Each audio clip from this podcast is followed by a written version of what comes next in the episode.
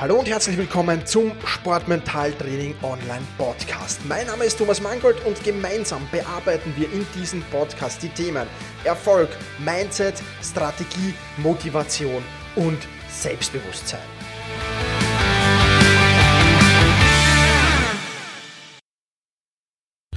Hallo und ein herzliches Willkommen zur 55. Folge des Sportmental Training Podcasts. Mein Name ist Thomas Mangold und ich freue mich, dass du wieder mit dabei bist. Heute geht's um das Thema Willensstärke und warum du deine Willensstärke managen musst.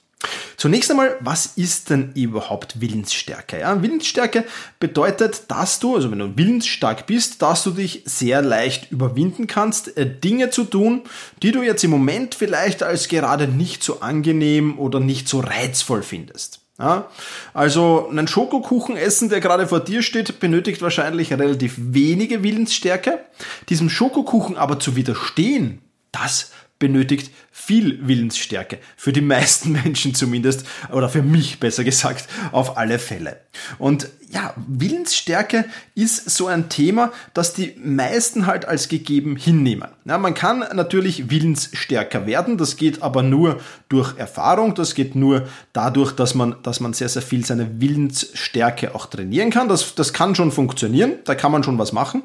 Aber was im ersten Schritt, bevor du sagst, ich brauche mehr Willensstärke und ich will mir mehr Willensstärke aneignen, was da im ersten Schritt viel, viel wichtiger ist, weil er viel, viel einfacher umsetzbar ist, ist, dass du deine Willensstärke managst. Und dazu musst du wissen, ähm, Willensstärke ist nur in einem gewissen Ausmaß vorhanden. Lass uns dazu eine kleine Metapher kreieren. Nehmen wir an, deine Willensstärke besteht aus einer Wasserflasche. Diese Wasserflasche, da ist ein Liter Wasser drin. Dieses eine Liter Wasser, das stellt deine Willensstärke für den heutigen Tag dar. Und ähm, mit jeder Entscheidung, die du triffst, egal ob eine kleine oder eine große, nimmst du einen Schluck aus dieser Wasserflasche. Bei kleineren Entscheidungen, die jetzt nicht viel Willens, nicht so viel Willenskraft äh, benötigen, ist es ein kleinerer Schluck. Bei größeren Entscheidungen, die viel Willen, Willenskraft benötigen, ist es dann eben ein größerer Schluck. Und irgendwann ist diese Flasche auch leer oder fast leer und ähm, dann wird es natürlich sehr, sehr schwer, weil dann kannst du dich kaum noch zu unliebsamen äh, Dingen überwinden, dann kannst du dich kaum noch zu Dingen überwinden, die Energieaufwand bedeuten, dann wird das alles sehr, sehr schwierig. Das heißt, du musst sehr, sehr genau überlegen, wie viele Entscheidungen treffe ich mich, zu was will ich mich überhaupt unter Anführungszeichen jetzt überwinden, wofür will ich denn meine Willensstärke überhaupt einsetzen. Und der erste Schritt, wenn du deine Willensstärke managen willst, ist mal zu überlegen, zu welcher Uhrzeit trainierst du denn? Ich weiß jetzt schon, klar, für Mannschaftssportarten ist es nicht beeinflussbar, wann trainieren. Die trainieren teilweise abends oder sogar spätabends. Aber nehmen wir mal an, du kannst beeinflussen, wann du trainierst. Ja? Ja, morgen, da wird die Willensstärke bei den meisten ja schon recht voll sein. Mittags, früher nachmittags wahrscheinlich auch noch.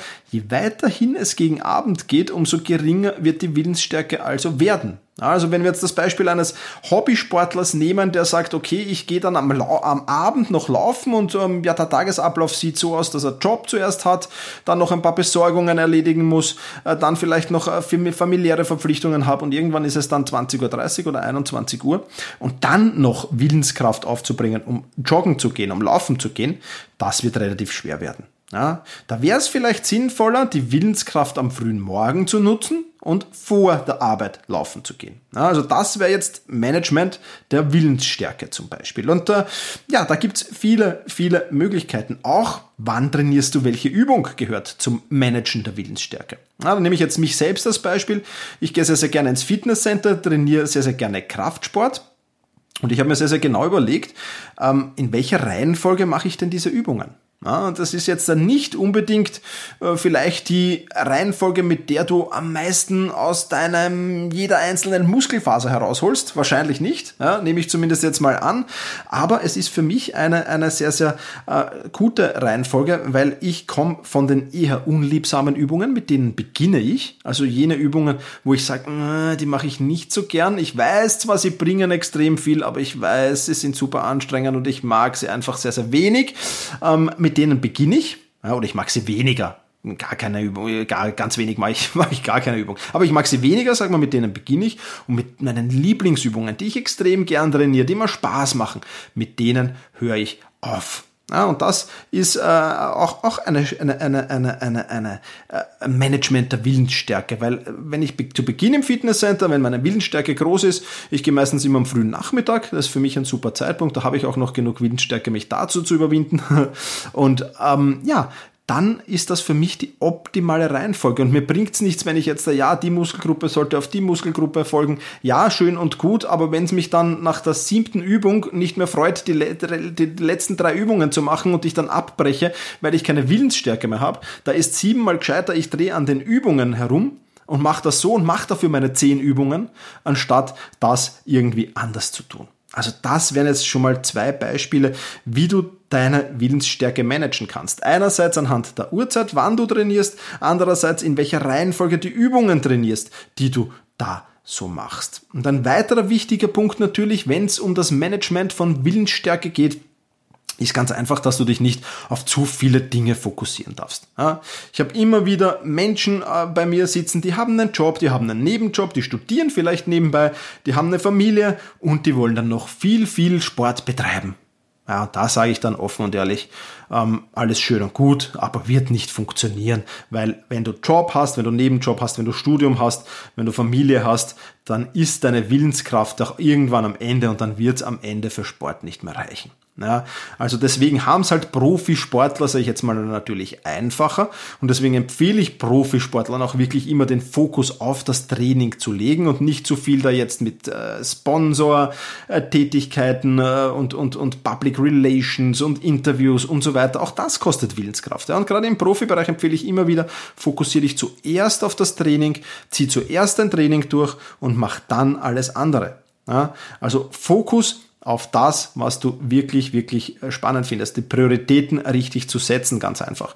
Und auch das ist wichtig, wenn du deine Willenskraft managst. Und wie gesagt, wir haben, wie kommen wir zum Vergleich mit der Wasserflasche am Anfang zurück, wir haben eben nur diesen einen Liter Wasser zur Verfügung pro Tag und den müssen wir uns dementsprechend einteilen. Und selbst wenn ich sage, ähm, ich kann nicht anders oder es, ich bin eben Mannschaftstraining und wir haben eben erst Trainingszeiten um 20 Uhr zur Verfügung, wo wir dann wirklich trainieren können, ja, dann musst du eben aufpassen, dass bei dieser Wasserflasche, dass die nicht leer ist, sondern dass da zumindest noch ein Viertel, vielleicht sogar ein halber Liter drin ist, um das Training optimal durchziehen zu können. Und je mehr Entscheidungen, je mehr Überwindungen du triffst, um, umso größer die Überwindung ist, äh, gewisse Dinge zu tun, äh, umso leerer wird diese Flasche werden. Und wenn du das dann untertags ordentlich managst, dann wird auch am Abend noch genug in dieser Flasche sein, um da wirklich erfolgreich agieren zu können.